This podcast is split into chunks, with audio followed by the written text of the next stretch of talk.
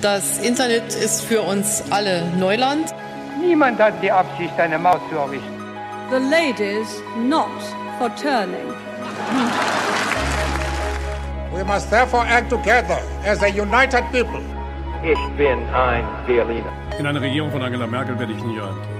and say simply, very simply, with hope, good morning.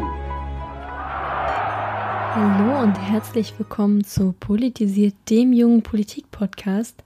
Mittlerweile befinden wir uns bei Folge 12 und wie immer werden heute äh, mein Mitpodcaster Leonard Wolf und meine bezaubernde Mitpodcasterin Samantha Joe Klug euch durch äh, die nächsten 40 bis 60 Minuten, mal schauen, wie wir heute durchkommen, führen. Ähm, wir können gespannt sein und als erstes wird Leo beginnen mit dem Thema Schufa. Wir alle hatten schon einmal mit ihnen zu tun, egal ob wir eine Wohnung mieten, einen Mobilfunkvertrag abschließen oder ähnliches kaufen wollten, wo wir Verträge äh, brauchen oder wo unsere Kreditwürdigkeit geprüft werden muss mit sogenannten Scoring-Anbietern. Und einer der größten Scoring-Anbieter in Deutschland, beziehungsweise tatsächlich das ähm, größte Unternehmen in diesem äh, Bereich ist ja die Schufa. Und ähm, vielleicht nochmal für die Menschen, die es nicht ganz so vor Augen haben, wie, wie da vorgegangen wird. Unternehmen melden quasi ähm, Daten an die Schufa, wenn wir beispielsweise einen Mobilfunkvertrag abgeschlossen haben und nicht rechtzeitig gezahlt haben oder so, dann äh, melden diese Unternehmen das quasi an die Schufa zurück und so sammelt die Schufa Daten über circa 60 Millionen äh, Bürgerinnen und Bürger in Deutschland. Und wenn jetzt ein anderes Unternehmen beispielsweise ähm, sich äh, quasi prüfen möchte, ob wir denn tatsächlich kreditwürdig sind, weil wir jetzt einen Mobilfunkvertrag abschließen wollen, dann äh, kann es quasi zur Schufa gehen und sagen, hier, zeig mir mal, was für ein ähm, Wert, was für ein Scoring-Wert hat denn äh, dieser, äh, dieser Kunde womöglich. Und dann erhält man so Zahlen wie 85,04% oder 97,41%. Und bisher war immer relativ intransparent tatsächlich, wie denn beispielsweise die Schufa, die aber damit tatsächlich auch ja auch nicht das einzige Unternehmen ist, das solche Scoring-Dienstleister an, Dienstleistungen anbietet, ähm, wie die denn tatsächlich zu diesem Wert, zu diesem Score äh, kommen. Äh, welche Faktoren da beispielsweise in die Berechnung mit einfließen und aber auch wie fehleranfällig das Ganze ist. Und deshalb hat sich im Februar 2018 ähm, die Initiative Open Schufa gegründet.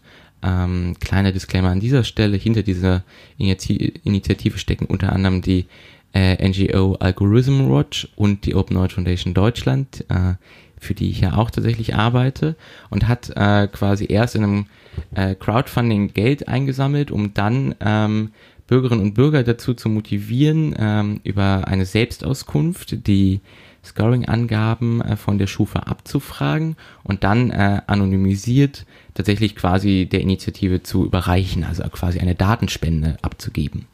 Und ähm, dann hat quasi ähm, haben diese beiden Organisationen in den vergangenen Monaten sich rangesetzt und haben zusammen mit äh, den Datenteams von Spiegel Online und dem Bayerischen Rundfunk ähm, sich mal diese ganzen Ergebnisse angeschaut und ähm, haben überprüft, wie beispielsweise, was für Faktoren dafür eine Rolle spielen könnten. Und jetzt sind tatsächlich die ersten und wichtigsten äh, Erkenntnisse veröffentlicht worden. Ähm, und da sind tatsächlich vier wesentliche ähm, genau, Erkenntnisse bei herausgekommen. Zum einen, ähm, schlechte Scores können äh, auch existieren ohne Negativmerkmale. Das heißt, in ähm, einem nicht unbeträchtlichen äh, in einer nicht unbeträchtlichen Anzahl an Datensätzen oder Daten äh, innerhalb dieses Datensatzes ähm, gab es Verbraucherinnen und Verbraucher, die ein äh, von der Schufa erhöhtes Risiko bescheinigt bekommen haben und das obwohl die Finanzhistorie nicht mehr als drei Einträge umfasste und diese auch ausschließlich positiv waren. Ähm, das heißt, dass dieser Schufa-Algorithmus anscheinend fehleranfällig ist und auch Personen, die gar keine Schulden hatten oder Zahlungsausfälle vorweisen konnten, tatsächlich schlechte Scores bekommen haben und somit auch die Möglichkeit besteht, dass dieses ganze Scoring-Verfahren kaputt ist. Äh, die zweite Erkenntnis ist, dass ähm, es ja angeblich sehr genaue Scores gibt. Ich habe das gerade schon gesagt, irgendwie, äh, man kriegt dann da so auf zwei Nachkommastellen genaue Prozentzahl. Ähm, Und es ist überhaupt nicht ersichtlich, wie denn diese so vermeintlich genauen äh, Daten erzeugt werden, wenn beispielsweise nur ähm, wenige, wenige quasi Einträge vorhanden sind, also auch wieder hier, wenn nur drei Einträge vorhanden sind, ähm, wie kommt dann tatsächlich die Schufa quasi dazu, äh, einen, einen Wert wie 85,04 rauszugeben? Und warum informiert sie nicht darüber, wo beispielsweise statistische Fehlerbereiche liegen ähm, und wo denn da vielleicht ein Spielraum ist? Und ähm, genau, das ist also nicht besonders vertrauenswürdig. Äh, als drittes kam raus, dass ähm, zumindest von der Tendenz her so Faktoren wie Alter, Geschlecht oder Umzüge, dass zumindest nicht ausgeschlossen werden kann, dass die auch eine Rolle spielen. Also Daten, der Datensatz hat beispielsweise gezeigt, dass häufig junge Männer schlechter gestellt sind ähm, und äh, deshalb genau man das tatsächlich nicht abschließend sagen kann, weil tatsächlich leider der Datensatz dafür gerade noch zu klein ist. Ähm, aber man durchaus die Tendenz sehen könnte, dass Scores auch diskriminierend sein können.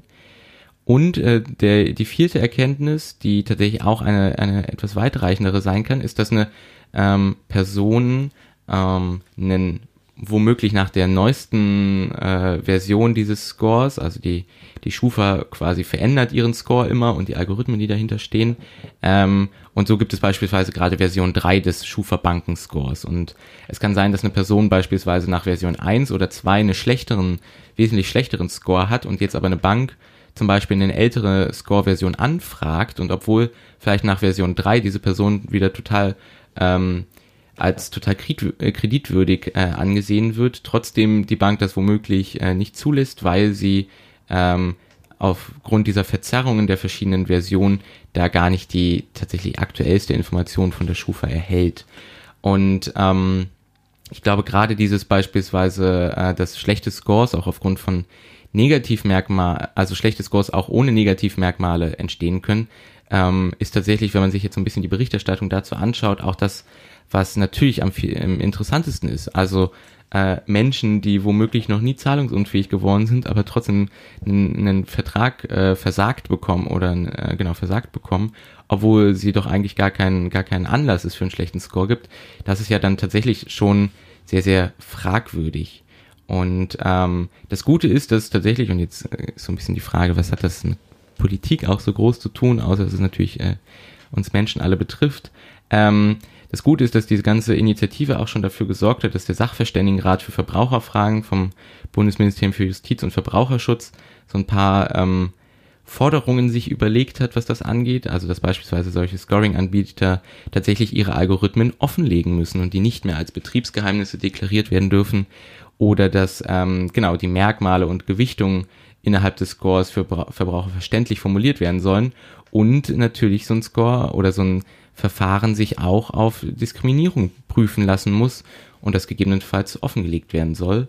Ähm, und ich finde das ganz spannend, also tatsächlich äh, die, diese ganze Initiative und was jetzt daraus entstanden ist, weil das so ein, so ein sehr schönes Beispiel dafür ist, wie doch so eine Bürgerinitiative quasi durch irgendwie Crowdsourcing von Datensätzen irgendwie tatsächlich auch politisch schon ähm, eine, eine ganz neue Diskussion auch erstmal wieder aufmachen kann und da was bewegen kann.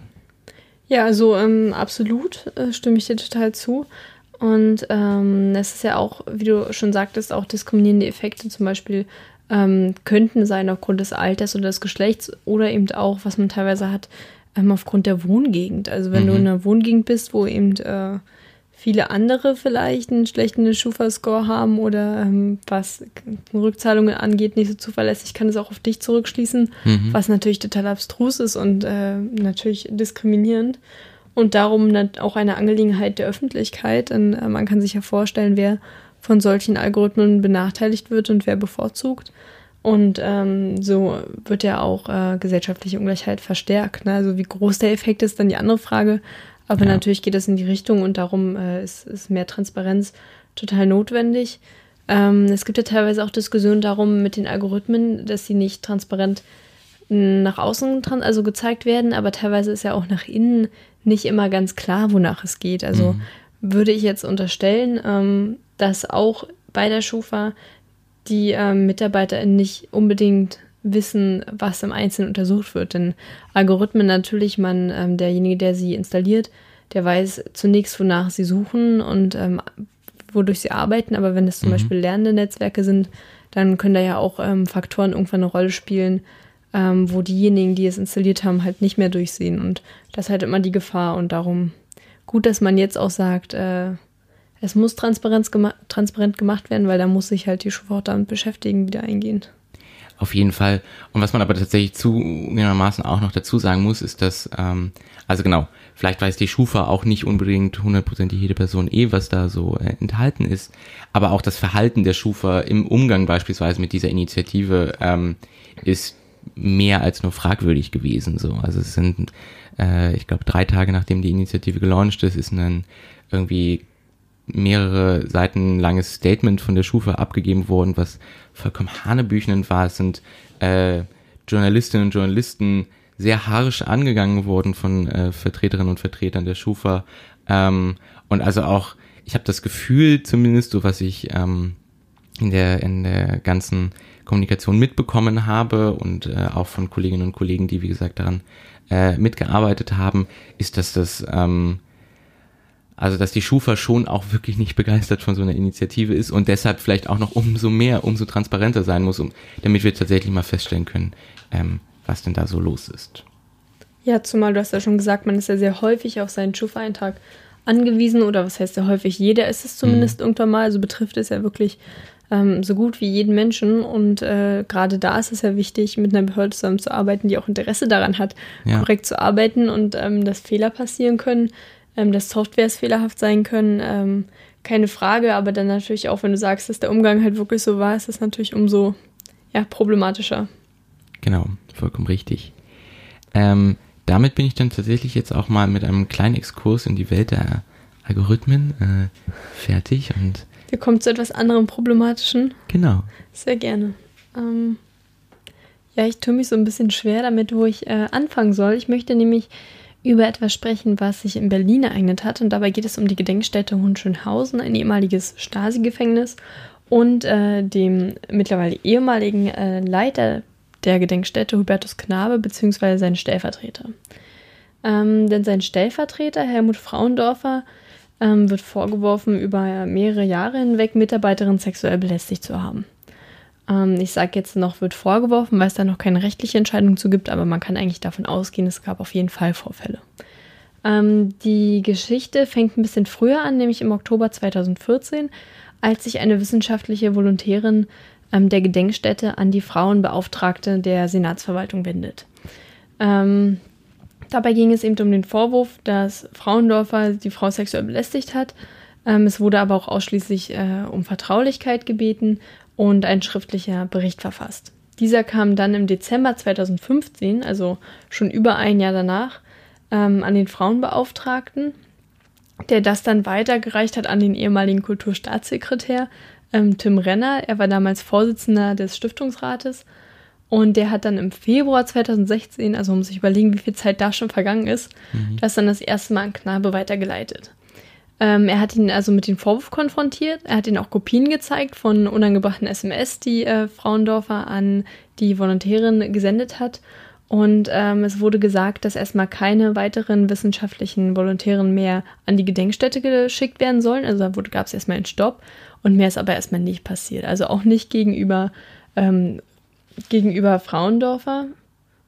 Und ähm, ja, im März 2016 ähm, gab es dann einen Brief, äh, in dem Renner darüber informiert, dass er ein Ermahnungsgespräch mit Frauendorfer hatte. Ähm, genau, und dann ist erstmal nichts weiter passiert. Äh, und das erste Mal, als dann wieder eine Volontärin äh, im Jahr 2017 an die Gedenkstätte geschickt worden ist, gab es die Auflage von, ähm, von Renner, also von dem Kulturstaatssekretär, dass diese ausdrücklich nicht ähm, Frauendorfer unterstellt werden darf. Also ausdrücklich nicht passieren. Ähm, allerdings passierte genau das. Und es kam zu einem weiteren Vorwurf der Belästigung. Warum es jetzt so ein bisschen ähm, nach, äh, nach außen dringt, ist eigentlich, dass ein Brief von sechs betroffenen Frauen an den jetzigen Kultursenator Klaus Lederer geschickt worden ist, ähm, im Frühjahr 2018. Und daraufhin gab es eben auch eine Anfrage des RBBs Mitte September. Und ähm, dann wurden erst erste Maßnahmen veranlasst. Also das heißt, dann ähm, hat Knabe sich dazu gedrängt gesehen, äh, seinen Stellvertreter eben ähm, aus dem Amt zu setzen, also erstmal äh, zu beurlauben, später abzuberufen. Und es wurden auch erste äh, Vorwürfe gegen Knabe laut, da dieser ja Frauendorfer offensichtlich äh, gedeckt hat oder geschützt hat, sich vor ihn gestellt hat und nicht seine Mitarbeiterin geschützt hat, die ja in diesem Fall eindeutig diejenigen waren, die ähm, die Hilfe gebraucht hätten, eben auch von der Vorstandsriege. Und in diesem ähm, Brief, von dem ich eben gesprochen hatte, wurde eben auch vorgeworfen, äh, dass die Geschäftsführung oder die Leiter ein Frauenbild aus den 50er Jahren besäßen, ist also offensichtlich auch ein tatsächliches Problem der gesamten Führungsetage ist, die äh, sowas mit verdeckt hat. Ähm, es kam dann auch darauf, ähm, dazu, dass Knabe ähm, vom, vom Stiftungsrat her im März 2019 entlassen werden sollte und äh, für die Zeit bis dahin freigestellt wurde. Da gab es dann erstmal sehr große Vorwürfe, äh, das sei eine ja, ein politisches äh, Agieren, das man dort hat, dass sich die Linkspartei, weil in der Kultur ähm, der Kulturminister Klaus Liederer von der Linkspartei ist, sich an ihn rächen möchte, ähm, aber auch äh, sehr, ja, man kann sagen, linksferne äh, Kandidaten, die eher Knabe nahestehen, also Dombrowski beispielsweise von ähm, der CDU, der ähm, ebenso ähm, Landtagsvize ist in Brandenburg und Bundesvorsitzender der Union der Opferverbände kommunistischer Gewaltherrschaft, also jemand, den man eindeutig nicht in das Lager zählen würde, hat sich, ähm, hat sich dagegen ausgesprochen, dass Knabe weiterhin seine Position behält, weil auch er diese Vorwürfe durchaus für stichhaltig äh, sieht und sagt, dass es auch der Gedenkstätte schaden würde, äh, so jemanden weiter im Amt zu lassen. Ähm, und man sollte meinen, damit äh, war es vielleicht ein Skandal, der aber erstmal äh, ja überstanden ist. Warum ich das Thema jetzt aber nochmal aufgreife, ist, weil es am Montag eigentlich zu mir klar kam. Denn äh, Knabe ist gegen diese Abberufung vorgegangen und hat zunächst am Freitag äh, Recht bekommen, dass er seine Tätigkeiten wieder aufnehmen darf.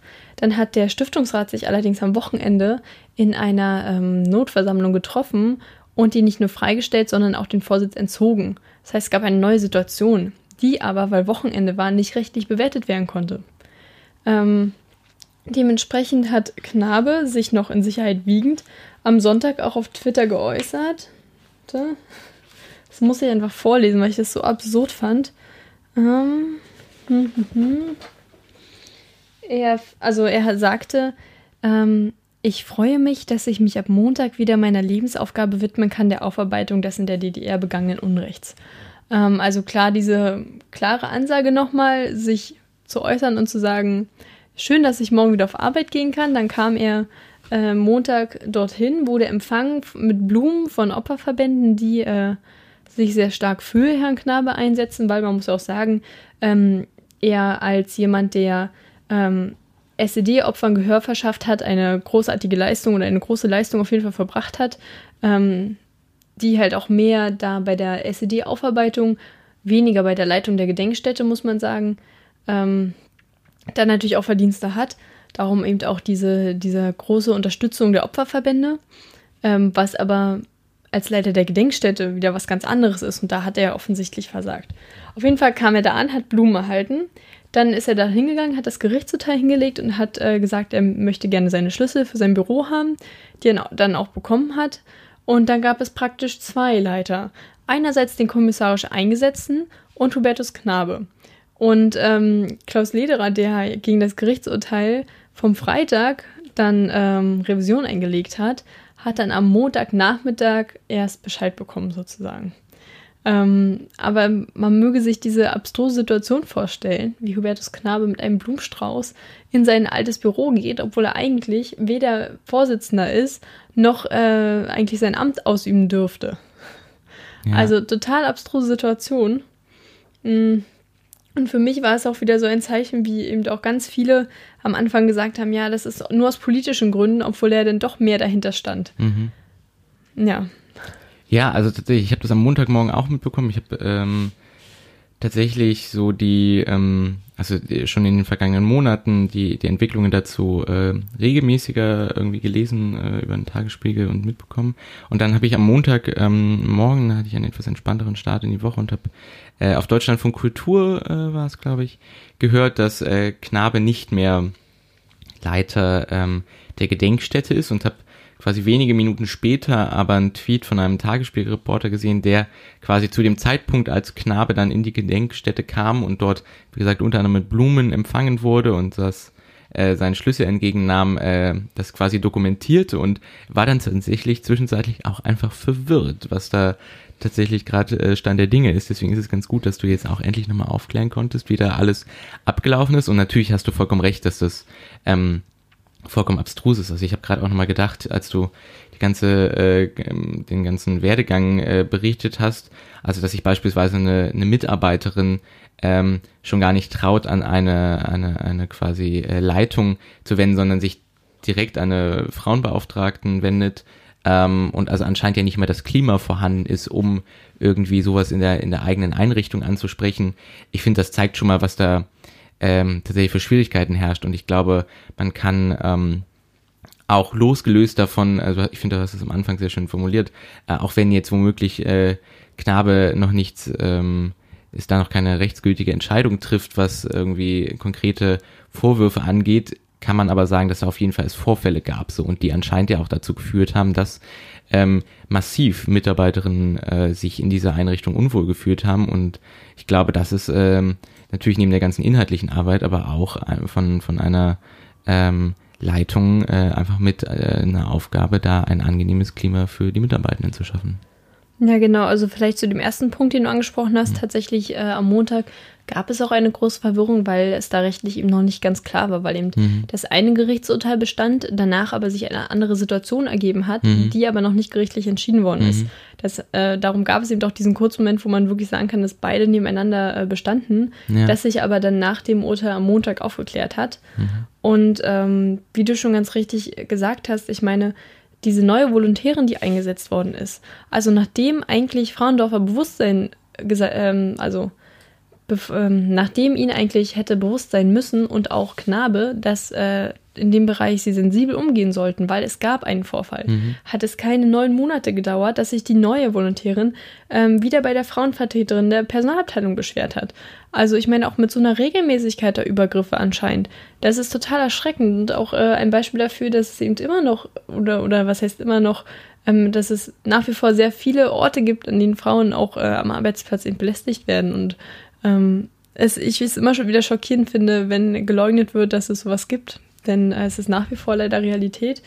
Und äh, gerade wenn es in der Führungsetage ist, ist es natürlich total schwer, da zu reagieren. Mhm. Und wenn dann noch so vehement äh, irgendwie die, die Fakten und die Vorfälle geleugnet oder zumindest verdeckt werden oder toleriert werden, um es vielleicht mal so zu formulieren, mhm. ist natürlich total erschreckend. Und ich bin froh, dass da jetzt äh, was passiert ist und ich hoffe, dass es dann auch zu einer nachhaltigen Änderung kommt in, äh, in der Art und Weise, wie dort ähm, die Führung auch agiert. Denn Brigitte Grahl, die ähm, Schlichterin, die, oder beziehungsweise äh, Marianne Brittler, komme ich darauf, Marianne Brittner, ähm, die als als Vertrauensperson vom Stiftungsrat mit einberufen wurde, in der ähm, Situation zu vermitteln, sagt eben auch, dass die Mitarbeiter generell zum Beispiel mehr Mitbestimmung fordern mhm. und ähm, auch mehr Transparenz um so eben auch das Ansehen der Aufarbeitung der Gedenkstätte ähm, ja, aufrechtzuerhalten oder wieder zu verbessern.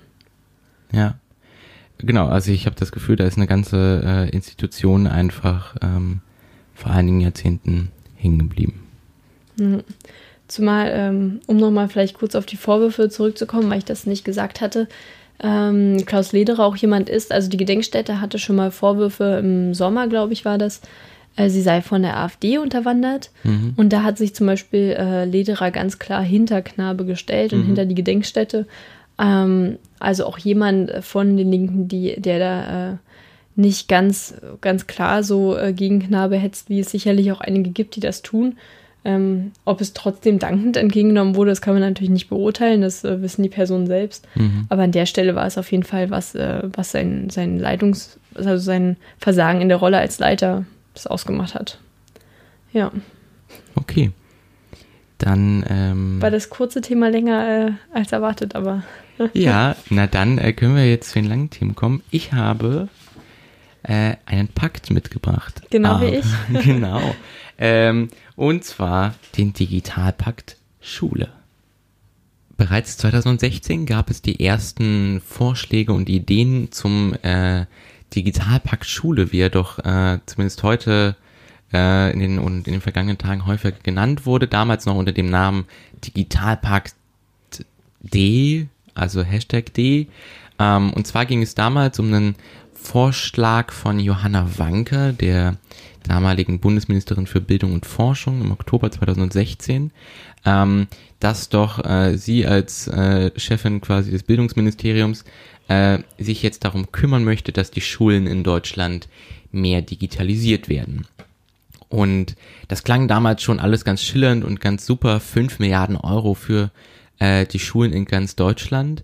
Ähm, aber schon damals musste man, musste sich äh, Frau Wanker doch einiges auch an Kritik anhören.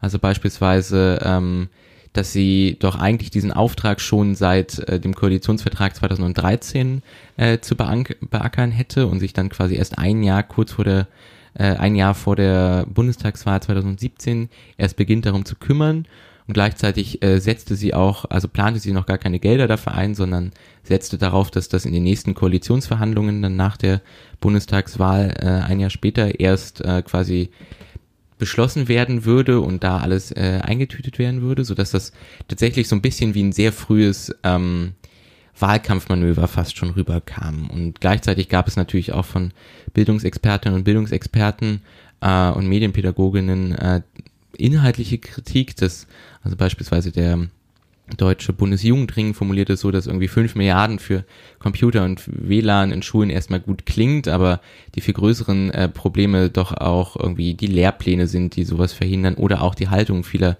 Lehrerinnen und Lehrer, was den Einsatz ähm, von solcher Technik im normalen Unterricht angeht. Und äh, dass man da ebenfalls ansetzen muss und das doch äh, in dieser ganzen Planung für den äh, Digitalpakt damals äh, noch gar nicht so richtig drin vorgekommen ist und dass dann so eine ähm, Schultechnik, die zwar womöglich da rumsteht, aber gepaart mit geringer Medienkompetenz der Lehrerinnen und Lehrer, ähm, also gar eigentlich niemandem wirklich weiterhilft. Und äh, genau, die vergangenen zwei Jahre lag das dann eher so ein bisschen ruhig. Ähm, Im Koalitionsvertrag äh, jetzt aus dem Sommer zwischen der SPD und CDU, CSU ist das Ganze nochmal erneuert worden. Da stand nochmal drin, hier, wir wollen fünf Milliarden für einen Digitalpakt Schule haben ähm, und wollen das Ganze umsetzen. Und ähm, genau, das ist jetzt tatsächlich in den vergangenen Tagen, beziehungsweise konkret heute Vormittag.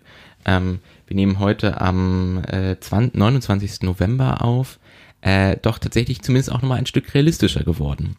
Als man vor zwei Jahren das Ganze damals vorstellte, ging man noch davon aus, dass man ohne größere, ähm, dass man da nicht größere gesetzliche Hürden zu beachten hätte, ähm, weil tatsächlich ja das ganze Bildungsthema in Deutschland doch schon, wenn es um quasi Zusammenarbeit von Bund und Ländern äh, geht, immer eher etwas schwierig ist aufgrund des Kooperationsverbotes. Und man ging damals davon aus, dass das aber trotzdem dieses Kooperationsverbot dem nicht so richtig im Wege stehen würde, beziehungsweise es da so Schlupflöcher für gäbe, weshalb das doch möglich sei. Und in den vergangenen zwei Jahren hat man dann wohl festgestellt, verdammt, na, das ist wohl doch nicht so. Und deshalb ähm, hat tatsächlich heute dann der Bundestag zugestimmt, das Kooperationsverbot abzuschaffen. Und ähm, 580 Abgeordnete äh, haben sich dafür ausgesprochen, 87 dagegen und drei Enthaltungen. Die Enthaltung, äh, die mh, dagegen Stimmen waren vorrangig äh, aus der AfD-Fraktion, was tatsächlich ja auch mal ganz äh, spannend zu sehen ist, dass ähm, also bei 580 Abgeordneten also auch nicht nur die äh, vermeintlich große Koalition, so groß ist sie ja eigentlich auch gar nicht mehr, ähm, quasi da die, die Stimmen ausgereicht haben, sondern tatsächlich auch mit Oppositionsparteien wie FDP und den Grünen äh, zusammengearbeitet werden musste. Ähm, und da gab es tatsächlich in den vergangenen Monaten dann auch einige Diskussionen, um äh, damit die, die Koalition das tatsächlich quasi auch mit ähm, der FDP und den Grünen durchbekommt. Ähm, so hat beispielsweise ähm, diese beiden Oppositionsparteien es erreicht, dass auch ähm, die Sicherstellung der Qualität der Schulen bezahlt werden kann. Das heißt, es gibt halt jetzt nicht nur Geld für die Technik, ähm, wie gesagt, Breitbandanschlüsse, WLAN und Computer vor Ort, sondern dass beispielsweise auch sowas wie Systemadministratoren mitgedacht werden oder auch äh, Weiterbildung für die Lehrerinnen und Lehrer, was ähm, tatsächlich aber auch nicht allen in der CDU beispielsweise gefällt. Also gerade aus der CDU hört man da auch viele ähm, Stimmen, die sagen, ja, also grundsätzlich findet man den, äh, den Digitalpakt natürlich schon gut, aber man hat jetzt quasi dadurch, dass man das Kooperationsverbot tatsächlich komplett abgeschafft hat, jetzt eigentlich ist man übers Ziel hinausgeschossen, man hätte da doch auch viel weniger ähm, nur umsetzen können, um dann den Digitalpakt Schule trotzdem erreichen zu können. Ähm, ich halte das aber tatsächlich doch auch für eine ziemlich gute Sache, denn ähm, ich glaube, wie viele Menschen aus der äh, Bildungsarbeit, wo ich ja zumindest gerade auch aktiv bin, ähm, haben wir uns schon, äh, regt man sich gefühlt schon immer über das Kooperationsverbot auf. Ähm, und das ist tatsächlich ganz spannend. Also ich arbeite aktuell für ein vom Bundesfamilienministerium gefördertes Projekt und wir konnten beispielsweise in den vergangenen Monaten nie an Schulen gehen so und das ist ganz spannend, wie sich da vielleicht auch eine andere Förderlandschaft zukünftig verändern kann. Aber äh, genau, das nur kurz am Rande. Äh, jetzt tatsächlich zu diesem Digitalpakt an sich. Ähm, da geht es, wie gesagt, darum, dass ähm, beispielsweise Technik gekauft werden soll, Tablets, WLAN, ähm, aber auch die Nutzung von digitalen Lehrinhalten. Das heißt, vielleicht müssen Schülerinnen und Schüler zukünftig gar nicht mehr ähm, unbedingt äh, schwere Schulbücher mitschleppen, sondern vielleicht können sie, wenn sie dann Tablets gestellt bekommen, äh, die Schulbücher doch auch digital darauf nutzen.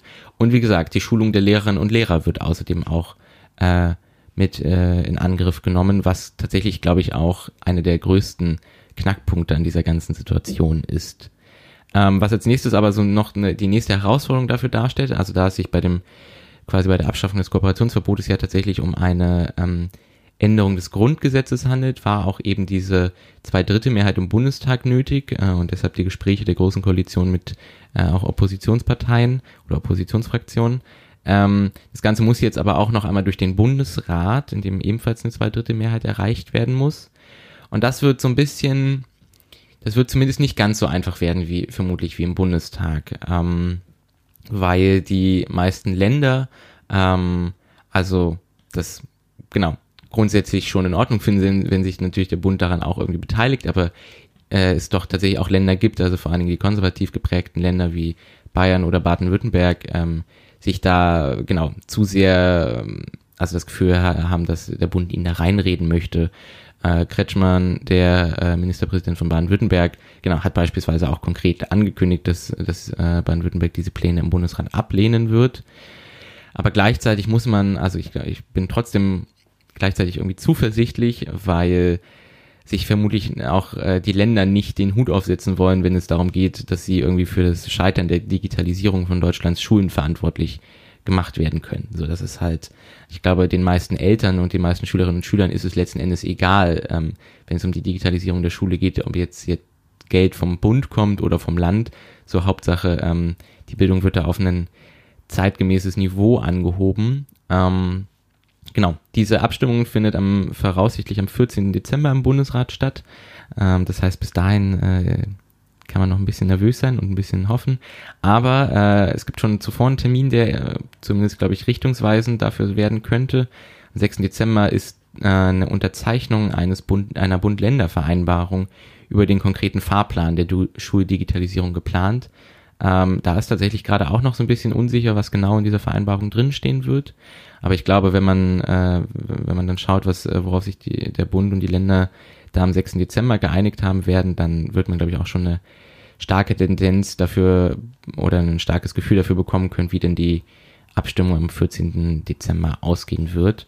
Äh, für 2019 äh, dann soll es dann tatsächlich auch direkt losgehen mit diesem Digitalpakt. Da sind für kommendes Jahr 720 Millionen Euro vom Bund eingeplant.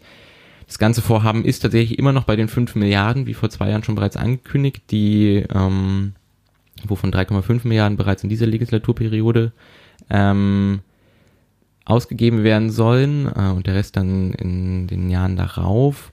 Und ähm, genau, wie gesagt, das sieht, glaube ich, alles gerade ganz gut aus, ähm, aber auch zu Recht gibt es da immer noch so ein bisschen die Kritik ähm, von, von oder aus der medienpädagogischen Szene, würde ich sagen, dass da noch einiges mehr geschehen muss. Und ich habe tatsächlich vorhin dann im Zuge dessen auch nochmal so Zahlen herausgesucht.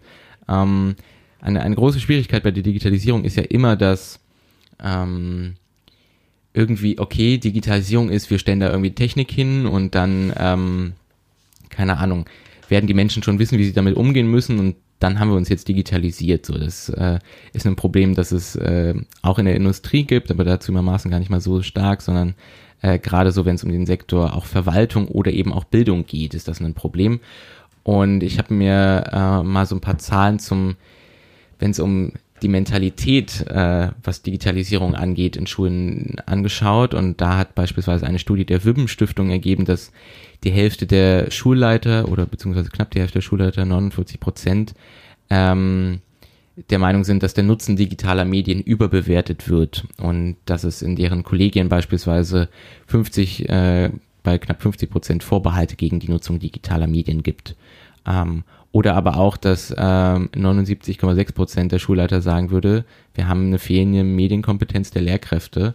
Und ich glaube, man muss tatsächlich da sehr, sehr stark ansetzen. Also ich habe so ein bisschen Angst, dass wir ähm, in fünf Jahren dann irgendwie mehr Tablet-Klassen und mehr äh, Schulen mit äh, Smartboards haben, aber ähm, kaum Menschen so richtig wissen, wie sie damit umgehen müssen. Zumindest äh, die, die dann tatsächlich daran unterrichten sollen.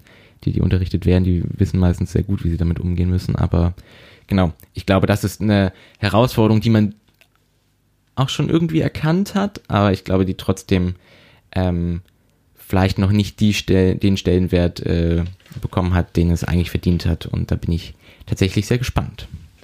Ja, mm, also zum einen äh, vielleicht nochmal zu dem Kooperationsverbot. Man muss ja auch dazu sagen, dass eigentlich von Anfang an äh, ja so ein bisschen ein Nebenprodukt war von der Föderalismusreform, also der ersten 2006 und äh, schon daher auch auf Kritik gestoßen ist. Und man hat ja auch in den letzten zwölf Jahren gesehen, dass es sich nicht bewährt hat und dass eigentlich kein meiner Meinung nach äh, sinnvollen Grund dafür gibt, denn ähm, nur eine Mitfinanzierung äh, spricht den Ländern nicht in ihre Souveränität äh, in der Bildungspolitik mit rein. Ähm, sehe ich zumindest so. Da gibt es natürlich dann immer Leute, die argumentieren, ja, aber das ist der erste Schritt und mhm. etc. Ähm, und auch was du sagst mit, den, mit der Lehrerinbildung, also ganz klar, wenn ich ein Whiteboard auch nur als Tafel, also ein Smartboard nur benutze als Tafel, dann bringt es halt nichts, dass da ein ähm, Smartboard hängt, außer dass ich vielleicht nicht äh, den Kreidestaub habe. Ja. Ähm, und das kann ja nicht Ziel sein. Und auch gerade wenn man sich die Lehrpläne anschaut, dann steht ja praktisch nichts drin.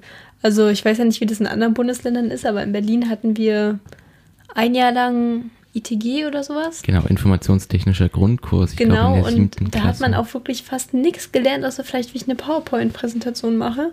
Und ähm, es kam jetzt auch eine, äh, eine Studie raus, ähm, wo auch der Bayerische Rundfunk beteiligt war, darüber, dass ähm, Jugendliche das ja auch von sich aus wollen, äh, dass sie auch ähm, kritischer sind mit den Medien. Und ähm, wenn man schon diese, dieses kritische Gegenüberstehen hat, dann muss man doch äh, den, den SchülerInnen vermitteln, wie kann ich damit umgehen, was ist vertrauenswürdig, was nicht. Und das ist halt was, was äh, ja eine Herausforderung der Zeit ist und was auf jeden Fall auf den Lehrplan gehört. Ähm, da wird jetzt natürlich immer gesagt, ja, äh, es ist schon so ein voller Lehrplan, was soll man da, also da kann man nicht noch mehr raufpacken, aber mhm. wahrscheinlich sollte man auch andere Inhalte dafür runternehmen. Und da ist dann natürlich immer ein riesiger Kampf. Was, äh, was müssen wir vermitteln, was nicht? Insofern ist es natürlich ein schwieriger Aushandlungsprozess, aber eins ist klar, wenn wir ähm, unseren, unseren Kindern nicht mitgeben, wie man ähm, mit neuen Medien umgeht, dann können sie in der, in der aktuellen Welt nicht bestehen bzw. nicht mithalten. Und darum ist es, denke ich, ein wichtiges Anliegen, was alle haben sollten. Vollkommen richtig. Also gerade was du äh, nochmal angesprochen hast mit dem äh, ITG-Unterricht. Genau, also wir haben damals gelernt, wie man äh, eine PowerPoint erstellt und wie man, keine Ahnung, ein Excel-Spreadsheet, der coole Diagramme macht, so. Das ist äh, durchaus auch was, was natürlich ähm, einem später mal weiterhelfen wird, so, aber es ist ein, äh, genau, ich, man kann in, ich glaube, es war eine Wochenstunde für ein Jahr lang, da kann man halt überhaupt nicht all das Wichtige unterbringen, auch gerade, äh, genau, du hast es schon gesagt, irgendwie Einordnung äh, von Medien auch, wo findet man irgendwie vertrauenswürdige Quellen, was sind für mich vertrauenswürdige Quellen, wie kann ich was auch verifizieren, aber auch, wie kann ich äh, womöglich einen kreativen Umgang mit äh, Medien umsetzen oder auch sowas wie, und wir haben gerade vorhin über Algorithmen gesprochen, Code und Ethik. Was ist ähm, verantwortungsvoller Code? Wie kann ich aber auch beispielsweise, ähm, genau, also wo, wo, wo sind so Schwachstellen und genau, also es gibt so eine große Bandbreite an äh, Dingen, äh, die sich, äh, die da überhaupt nicht Einzug finden. Genau, und du hast vollkommen recht. Ähm, das ist etwas, wo jetzt auch die Länder dann noch mehr gefragt sind, weil, genau, äh, wir, wir haben das ja bei uns tatsächlich auch in der Schule erlebt. So, wir haben äh, schon einige Zeit auch ähm, diese Smartboards gehabt und also genau, man, man konnte froh sein, wenn Lehrerinnen und Lehrer die überhaupt benutzt haben. Äh, und genau, dann war es meistens irgendwie jetzt Tafelersatz so. Und äh, genau, ein paar coole Lehrerinnen und Lehrer haben dann irgendwie vielleicht darauf nochmal noch besser ein Video zeigen können. Aber genau, ich hab, wir haben halt auch Lehrerinnen und Lehrer erlebt, die haben ein Dreivierteljahr lang erstmal dann halt nichts mehr angezeigt. So. Ja, genau, und da muss man eben auch das Lehrpersonal natürlich schulen und das ist halt ein Problem, ähm, man hat jetzt äh, viele Ältere, äh, auch im Lehrerkollegium, natürlich nicht alle, aber viele, die dann auch sagen, sie wollen das jetzt nicht mehr machen. Und äh, die, die nachkommen und vielleicht selbst wenn man jetzt erst anfängt, das in den Hochschulen anzubieten, mhm. ist das ja auch wieder ein langjähriger Prozess, bis Richtig. du dann genügend Lehrer, ähm, genügend Lehrende hast oder genug Personal, die das auch vermitteln können. Und allein über Schulungen, auch das funktioniert nicht immer, weil dann teilweise die, ähm, wie es ja immer so schön heißt, die Digital Natives, mhm. ähm, eben schon viel weiter sind von dem Bedienen alleine. Also ja. ich glaube, jeder von uns kennt da die, äh, die Szenerie, ähm, dass irgendwie ähm, Schülerinnen den äh, Lehrenden dann irgendwie helfen beim, beim Anmachen, beim irgendwas öffnen, bei den Lautsprecher einstellen, was auch immer. Ja. Und es sollte halt eigentlich eher andersrum sein. Ähm, und darum, insofern, also klar, Respekt an alle, die, die versuchen, das eben zu machen und äh, eben auch weiterzugeben. Aber es sind halt immer noch viel zu wenige und ja, kann man hoffen, dass die auch unterstützt werden, vor allem die es machen. Auf jeden Fall. Und da tatsächlich, ähm, wo du es gerade erwähnst, erinnere ich mich an äh, die, die schöne Begebenheit, dass ich damals, als wir noch in der Schule waren, äh, ein, äh, ein Schüler aus dem Jahrgang unter uns doch tatsächlich für Lehrerinnen und Lehrer eine ähm, quasi eine Weiterbildungs-AG angeboten hat, wo, wo er ihnen das äh, Whiteboard erklärt hat oder das Smartboard ähm, wie sie doch damit kompetenter umgehen. Und wenn man, also wenn es soweit ist, dass äh, quasi Schülerinnen und Schüler ähm, ihre Lehrerinnen und Lehrer, was das angeht, weiterbilden müssen, dann äh, sehen wir, glaube ich, schon, äh, was da auch unter anderem schiefläuft. Ja, wobei es natürlich trotzdem eigentlich eine schöne Aktion ist. Das ist noch wieder die Frage, Fall. wie wird das angenommen? Und äh, was mich auch interessieren würde, wenn jetzt ähm, Lehrende das sagen, sie möchten sich gern weiterbilden, hm. wird denn sowas irgendwie angeboten oder unterstützt von den Ländern? Weißt du dazu vielleicht was, oder? Das weiß ich zumermaßen leider nicht. Ähm, Weil auch das wäre nee. natürlich erstmal was, was überhaupt da sein muss. Also besteht überhaupt die Möglichkeit. Und dann, ja, so oder so ist das auf jeden Fall noch ein weiter Weg. Auf jeden Fall. Ein weiter Weg, der noch zu gehen ist, ähm, ist es, glaube ich, auch bei unserem zweiten Pakt, den du jetzt noch gleich vorstellen möchtest. Sam, was hast du uns denn mitgebracht? Ja, und wie du gesagt hast, ein langer Weg äh, dahin oder ein langer Weg noch vor uns. Eigentlich müsste man sagen, es war auch schon ein langer Weg dahin, denn ich möchte über den UN-Migrationspakt sprechen, beziehungsweise eigentlich äh, handelt es sich dabei um den globalen Pakt für sichere, geordnete und geregelte Migration, äh, beziehungsweise auf Englisch Global Compact for Safe, Orderly and Regular Migration. Ähm, man spricht aber bei uns ja nur vom sogenannten Migrationspakt. Und äh, eigentlich hat äh, alles damit äh, begonnen, dass man sich 2016 auch verständigt hat, dass man so etwas ausarbeiten möchte und die Vereinten Nationen ähm, seit dem April 2017 daran arbeiten und äh, den Text nun im Juli 2018 beschlossen hat. Dabei haben 192 der 193 äh, UN-Mitgliedstaaten diesem Entwurf zugestimmt. Ähm, nicht zugestimmt haben die USA, weil sie ihm sagen, dass sie sehen, dass wohl angeblich äh, nationale Souveränitätsrechte beschränkt werden oder beschnitten werden und darum haben sie dem nicht zugestimmt, ähm, denn man lasse sich die Einwanderungspolitik von niemandem vorschreiben, so, äh, so die Stellung der USA dazu. Ähm, und da gab es ja erstmal keine Diskussion groß darum. Also es wurde ja jetzt erst in letzter Zeit äh, sehr, sehr kontrovers und sehr heftig diskutiert obwohl schon diese Beschlüsse sehr transparent auch nachzuvollziehen waren. Also wer wann wohin gefahren ist und was, äh, um was für Texte es sich handelte. Prinzipiell geht es darum, Migration äh, zu organisieren, beziehungsweise äh, besser zu organisieren. Und Menschen sollen eben äh, legal und gefahrenlos in aufnahmebereite Staaten äh, eben zum Beispiel ähm, ja, gelenkt werden oder ähm, aufgeteilt werden.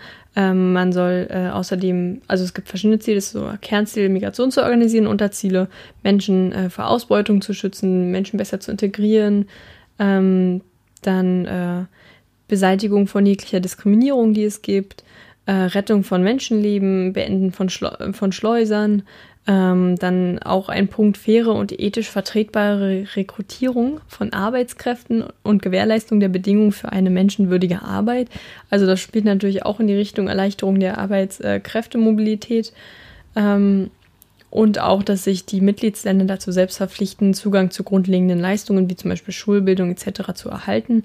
Insgesamt kann man also sagen, man möchte einerseits ähm, versuchen, bessere Bedingungen zu schaffen für diejenigen, äh, die eben migrieren, die migrieren müssen und äh, einerseits bei der Migration, dass man das fairer aufteilt, auf die Schulter mehr verteilt, also zum Beispiel sich finanziell unterstützt und ähm, andererseits eben auch dann in den Ländern die Integration zu verbessern.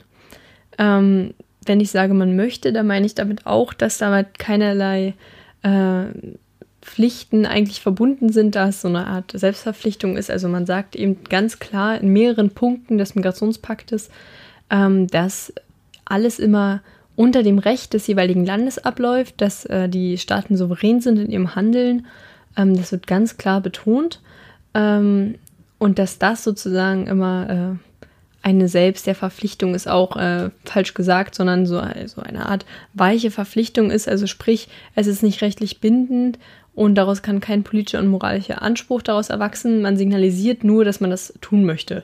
Also ähnlich wie zum Beispiel äh, die Klimaziele, die man sich gesetzt hat, mhm. ähm, aus der die USA auch ausgetreten ist. Und nachdem nun aber eine Debatte darum äh, entbrannt ist, sind immer mehr Länder davon zurückgetreten, ähm, beispielsweise auch Österreich oder, ähm, oder Ungarn, äh, Polen ähm, aber auch äh, Australien zum Beispiel, die eben auch sagen, äh, also die als einen Grund genannt haben, dass dieser Pakt wohl zur illegalen Migration ermuntere und äh, somit immer mehr illegale Einwanderung in das Land geschehen würde. Ähm, oder auch die Slowakei ist ausgetreten. Und ähm, auch in anderen Ländern wird das ja diskutiert, genauso wie bei uns gerade. Dabei wird oft der, der Mythos vertreten, meiner Meinung nach, dass einerseits gesagt wurde, es kämen dann viel mehr Menschen, weil Integration, äh, Migration dann attraktiver wird. Ähm, also sie sprechen da von sogenannten äh, Pull-Faktoren, also so sagt man das. Ähm, das sind Faktoren, die sozusagen die Menschen anziehen und dass deswegen immer mehr Menschen kommen.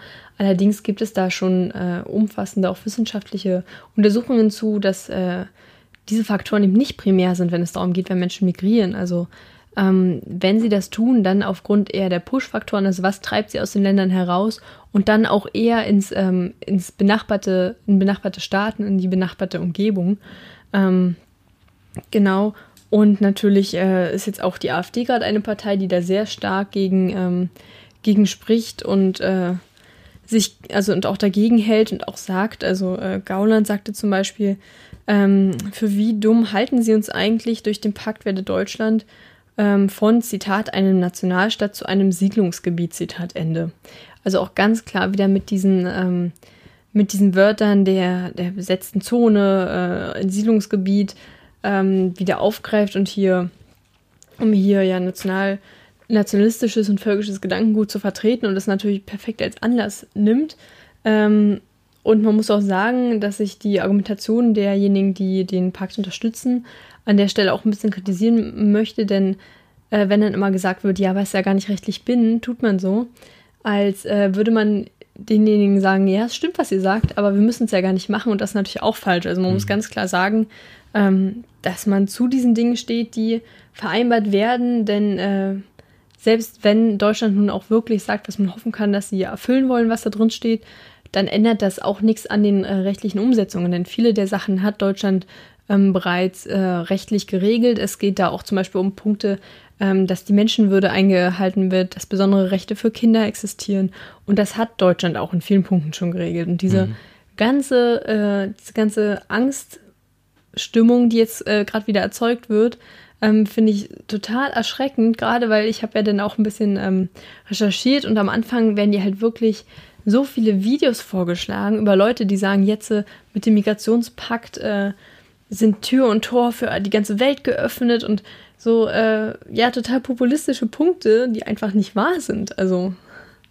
Ja, das ist auf jeden Fall krass. Und also du hast gerade die AfD angesprochen, aber also was ich viel erschreckender finde, ist, dass das ähm, ja nicht nur in den, in den rechtsradikalen äh, und rechtspopulistischen Kreisen äh, so groß thematisiert wird, sondern tatsächlich auch äh, eigentlich in Kreisen, die ich in, im, ich glaube im besten Sinne als konservativ bezeichnen würde, so, dass die ja. CDU jetzt mhm. äh, überlegt, also gerade quasi parallel zu ihrem ähm, womöglichen Parteivorsitzrennen, dass irgendwie Jens Spahn und Friedrich Merz sich dazu äußern und ähm, genau, dadurch das Ganze beispielsweise Thema auf dem nächsten CDU-Parteitag werden soll, ähm, genau, das finde ich tatsächlich noch viel erschreckender.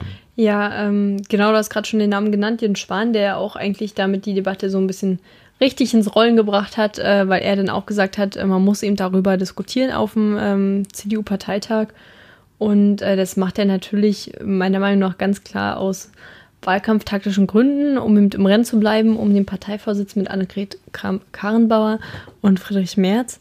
Ähm, und dafür dann so ein Thema zu nehmen und so zu tun, als ob es davor in der Öffentlichkeit ein Tabu gewesen wäre, darüber zu reden, das ist natürlich Wasser auf den Mühlen der Populisten. Ähm, denn wie gesagt, es war auch vorher möglich, es stand nicht im Fokus der Öffentlichkeit. Ähm, was natürlich immer so ein Problem ist, was ist gerade äh, ein, ein dringendes Thema. Und da kann man sicherlich auch darüber streiten, ob der Migrationspakt jetzt ein Thema ist, was so in der Öffentlichkeit äh, so in der, in dem Umfang, wie es gerade passiert, diskutiert werden muss, ob wir mhm. da nicht andere Probleme haben. Natürlich muss es besprochen werden, keine Frage. Und man kann äh, auch kritisieren, generell äh, kann man ja den Demokratiegrad der UN insofern ähm, diskutieren, da es ja eher indirekt über die Regierung legitimiert ist. Ähm, aber die, diese, diese Größe an der Debatte und diese Aufregung gerade ist natürlich total überdimensioniert für die Bedeutung, die das Ganze hat. Ich meine, im Endeffekt bedeutet das, dass äh, dass sich Deutschland dafür einsetzt, dass es ähm, eine, eine, dass eine gute Migration oder eine, eine ähm, menschenwürdige Migration möglich sein muss und dass äh, wir als, als Gemeinschaft international dafür verantwortlich sind und Verantwortung für Menschen übernehmen und dass es Aufgabe von allen Staaten ist. Und das kann doch eigentlich nur etwas sein, was auch äh, für Deutschland ähm, ja, positive Effekte hat. Und gerade dieser, dieser ähm, Aspekt der Erleichterung der Arbeitskräftemobilität ist ja etwas, wo Deutschland eher für profitiert, wo man auch wieder vorwerfen könnte, äh, naja, wirbt man da nicht wieder eher die Fachkräfte ab? Geht es mhm. Deutschland darum, was natürlich, wo man zwiegespalten ist, ist natürlich schlecht für die Länder. Andererseits darf jeder Mensch oder sollte jeder Mensch äh, selbst entscheiden können, wenn er woanders auch arbeiten und leben kann, ähm, ob er das möchte. Aber ich meine, das ist, ja. Ja, also genau, es geht, also ich glaube tatsächlich, weshalb ich doch es auch nicht ganz unrelevant finde, ähm, dieses, diesen Punkt zu betonen oder diesen Punkt äh, anzusprechen, dass ähm, es sich hierbei ja nicht um, also sich hierbei nur um Selbstverpflichtung handelt, ist, glaube ich, weil das die ganze Absurdität dieser Diskussion aber auch nochmal aufzeigt, mhm. so. Also. Ja, genau, das war praktisch das, was ich gerade damit auch meinte. Ja, genau. Und also ich bin froh, dass nicht ein Jens Spahn irgendwie äh, dafür mit seinem Ressort zuständig ist, weil ich, also wenn er das schon tut, wenn er irgendwie nur ähm, Vorsitzender der, der CDU werden möchte, so und sich dann in solche äh, Situationen begibt und sowas behauptet, so, ich, also das, ich finde das sehr absurd, was da tatsächlich abgeht. Oder auch wenn so also auch von mir aus Medien, mit denen ich auch nicht unbedingt politisch immer übereinstimme, so wie die Welt, aber wenn äh, selbst die irgendwie reißerische Aufmacher ähm, auf der ersten Titelseite bringt, äh, die halt eindeutig tendenziös sind, so dann finde ich das sehr befremdlich tatsächlich. Ja, ähm, zumal halt auch wieder was für ein Ton in der Debatte angeschlagen wird. Äh, also ich habe ja gerade schon Gauland zitiert, aber du hast ja auch die Welt angesprochen. Mhm. Ähm, hast du die Überschrift nochmal parat? Äh, ich kann mich da nämlich auch, ähm, genau, mittlerweile gab es natürlich auch, äh, wie könnte es anders sein, eine Merbert Illner Talkshow darüber. Äh, da wurde das auch nochmal aufgegriffen. Und äh, natürlich, da, da merkt man ja auch, dass es eigentlich gar nicht mehr um die Sache des Migrationspaktes geht, sondern dass man gerade wieder versucht, äh, an die Ängste der Menschen anzuknüpfen, ähm, generell Migration als etwas Negatives abzustempeln. Ähm, denn genau das wird gerade von den Gegnern auch, äh, auch vorgeworfen, dass im Migrationspakt, ne, Migrationspakt eben ausschließlich positiv über Migration gesprochen wird und dass diese positive Darstellung eben falsch sei, äh, wo ich aber auch anderer Meinung eher bin und äh, eher sage, ja, die andere Seite macht gerade genau das Gleiche Mhm. und du führst halt gar nicht mehr äh, über die Inhalte des Paktes eigentlich eine Debatte. Vollkommen richtig. Die, äh, genau, gerade von dir angesprochene und von mir zumindest auch äh, angedeutete Titelseite von der Welt am Sonntag war es zuermaßen, ähm, äh, genau, ich habe sie jetzt hier gerade mal vor mir, es ist so ein, ähm, also quasi eine, eine Tür mit dem UN-Logo, die sich öffnet und dahinter ähm, mutmaßliche, ähm, keine Ahnung, Menschen, ich vermute, es sollen Flüchtlinge darstellen, die halt gerade irgendwie auf einer Straße entlang laufen und dann ähm, steht da drüber UN-Migrationspakt, Einladung an alle. Äh, wobei zugegebenermaßen das äh, Fragezeichen äh, dahinter äh, vom, vom Layout mäßig schon ganz schön abgesetzt ist und es äh, tatsächlich auf den ersten Blick nicht wirklich erkennbar ist und tatsächlich äh, dann damit eher ein Einladung an alle äh, wie eine Aussage dasteht so. Ähm, genau, also du hast vollkommen recht, es ist äh, vollkommen absurd, was, äh, was für Züge das hier annimmt. Ja, ähm, insofern, äh, ja, die Hoffnung ist natürlich, dass jetzt äh, sich die Situation wieder beruhigt und man sachlich da zu Themen zurückkehrt. Aber wie ich auch schon Mhm. gesagt habe, wenn man das Thema mal sucht, dann kommt man auf sehr viele solche, solcher, ähm, solcher reißerischen Seiten Mhm. ähm, und auch Videos, die tausende von Klicks haben, wo halt auch wirklich ähm, gesprochen wird davon, dass äh, zum Beispiel hier ähm, äh, Martin Sellner, ein bekannter rechtsradikaler Aktivist, der auch eine Petition gestartet hat, die mehrere Zehntausend Unterstützer hat, ähm, gegen diesen Migrationspakt, der behauptet, dass es in, darin um Masseneinwanderung nach Europa gehe, direkt in unseren Sozialstaat, was natürlich nicht der Wahrheit entspricht. Und äh, der Pakt ist auch einsehbar. Äh, es sind, ich glaube, 32 Seiten für jeden nachvollziehbar. Und da wird auch an mehreren Stellen betont, dass einerseits ähm, eben nicht darum geht, Leute einzuladen, sondern die Migration, die man hat, zu regeln und auch ganz klar zum Beispiel ähm, in den äh, Herkunftsländern bessere Bedingungen zu schaffen. Das ist auch ein Thema. Ähm, und äh, nicht um solche Dinge, das zu befördern. Ja. Und auch die Selbstverpflichtung wird an mehreren Stellen betont. Also ja, muss man ein bisschen die Ängste der Menschen wahrscheinlich nehmen. Aber wie, das ist die Frage. Ich glaube, das ist eine, eine Frage, die sich jetzt mal wieder am Migrationspakt ähm, äußert, aber die, die uns ja in den vergangenen, tatsächlich, ich glaube auch inzwischen schon fast Jahren, äh, ja, politisch immer wieder umtreibt, wie man genau mit sowas umgeht. Ich glaube, wir haben leider noch keine Antwort darauf gefunden, aber äh, wenn uns was einfällt, dann melden wir uns damit bestimmt zu Wort. Ja, aber um vielleicht, äh, weil wir ja gerade dann auch so ein bisschen das Thema Fake News ansprechen, äh, auch in dem Pakt ist zum Beispiel ausdrücklich ein Ziel, ähm, dass man äh, besser die äh, besser korrekte Daten als Grundlage für politisches Handeln nutzt. Also was auch nochmal so zeigt, dass es Mhm. halt gerade ein, ein äh, sehr präsentes äh, Thema auch ist, einfach äh, mit Fakten, also scheinbaren Fakten Mhm. äh, zu argumentieren, die sich dann als falsch herausstellen oder auch einfach Dinge zu sagen, ohne sie zu überprüfen, also wo es einem noch total egal ist, ob sie stimmen oder nicht. Ja. Ähm, das ist natürlich eine gefährliche Tendenz. Wer weiß, vielleicht machen wir auch noch mal äh, eine extra Folge zu dem Thema. Mal schauen. Auf jeden Fall, das äh, können wir uns mal Gedanken drüber machen. Und ich glaube, damit sind wir dann jetzt aber tatsächlich auch schon äh, wieder dem Ende nah. Genau, und ähm, weil wir ja letztes Mal es vergessen haben, äh, diesmal wieder vorbildlich äh, eine ganz kurze Zusammenfassung vielleicht. Äh, du hast angefangen mit der Schufa und äh, wir haben oder wir können vielleicht mitnehmen, dass äh, der Algorithmus, den die Schufa benutzt, ähm, oder das System, in dem, mit dem sie Scoring-Einordnungen vornehmen, äh, gar nicht so so gut funktioniert wie erwartet oder wie, äh, wie die Schufa es vielleicht gern hätte und auch äh, höchst intransparent ist und darum äh, da auf jeden Fall Nachbesserungen bedürfen, sodass äh, dieser Scoring oder diese, diese Einschätzung ähm, auf jeden Fall nicht mehr diskriminierend ist, was jetzt an manchen Stellen äh, auf jeden Fall ähm, passiert oder zumindest die Gefahr besteht, da Intransparenz herrscht.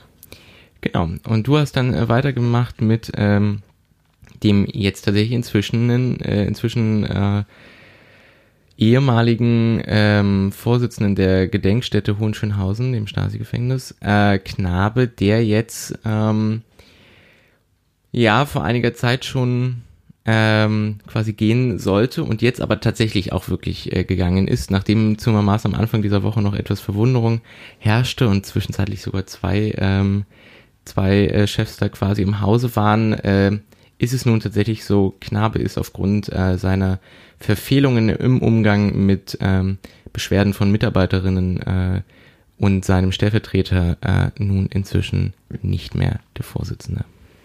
Genau, anschließend hast du über den ersten Pakt äh, heute gesprochen, über den ähm, Digitalpakt Schule, äh, früher auch Digitalpakt D, wenn ich das richtig äh, mir notiert habe, ähm, wo wir darüber gesprochen haben, äh, dass der schön und gut sein mag, nun äh, sowas zu fördern, an Schulen auch durchzusetzen. Allerdings ist immer noch das größere Problem, dass wir weder in den Lehrplänen äh, ausreichend Informationen haben, noch das Lehrpersonal ausreichend geschult ist und wir vor allem uns da Veränderungen wünschen. Richtig. Und zu guter Letzt hast du den zweiten Pakt quasi mitgebracht, und zwar den globalen äh, Pakt für geordnete und sichere Migration oder wie doch tatsächlich in den äh, letzten Wochen und Tagen äh, vorrangig äh, in den Medien äh, als Migrationspakt präsent. Ähm, und wir haben uns so ein bisschen, also wir haben zum einen inhaltlich mal reingeschaut und festgestellt, dass da also durchaus ähm, gute Sachen auch drinstehen, aber vor allen Dingen auch Sachen, die äh, äh, nur eine Selbstverpflichtung sind. Und deswegen äh, erscheint uns diese ganze Debatte auch so ein bisschen ähm, kurios und aber tatsächlich auch sehr, sehr fragwürdig und ähm, vor allen Dingen den Rechtspopulisten in die Hände spielend. Ähm, genau, dann haben wir einen äh, Blick darauf geworfen, wie denn diese ganze Debatte aussieht und äh, genau, es ist uns eher kalt dem äh, Rücken hinuntergelaufen.